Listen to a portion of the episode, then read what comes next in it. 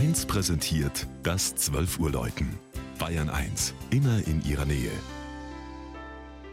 Das Mittagsläuten kommt heute von der Epiphaniaskirche im unterfränkischen Eschau. Regina Fahndal hat die Marktgemeinde am bayerischen Untermain besucht.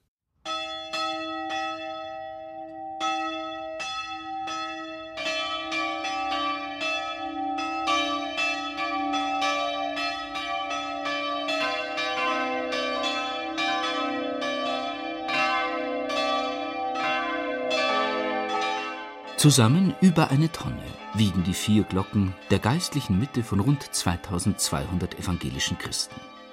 Die mit 454 Kilogramm schwerste trägt als Inschrift den Psalm Gott ist unsere Zuversicht und Stärke. Ihre Vorgängerin musste, wie eine weitere Glocke, zu Kriegsmaterial eingeschmolzen werden. Man warf sie beide 1944 einfach vom Turm. Heute laden sie zu viert in das stattliche Gotteshaus. Und nicht sehr viele Eschauer werden sich daran erinnern, dass 1964 ein statiger Alarm schlug. Der hölzerne Fachwerkturm mit der schiefergedeckten Kuppel geriet bei vollem Geläut etwas zu leicht ins Schwingen. Ein stählerner Unterbau musste her.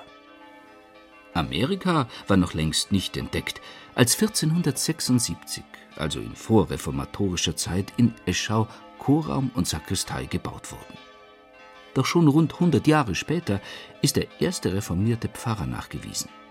Eschau kam damals in den Besitz der evangelischen Grafen von Erbach. Sie wirken bis heute als Patronatsherren und Eschau blieb inmitten des katholischen Umlands eine evangelisch-lutherische Enklave. Das Langhaus der Epiphaniaskirche wurde 1745 eingeweiht.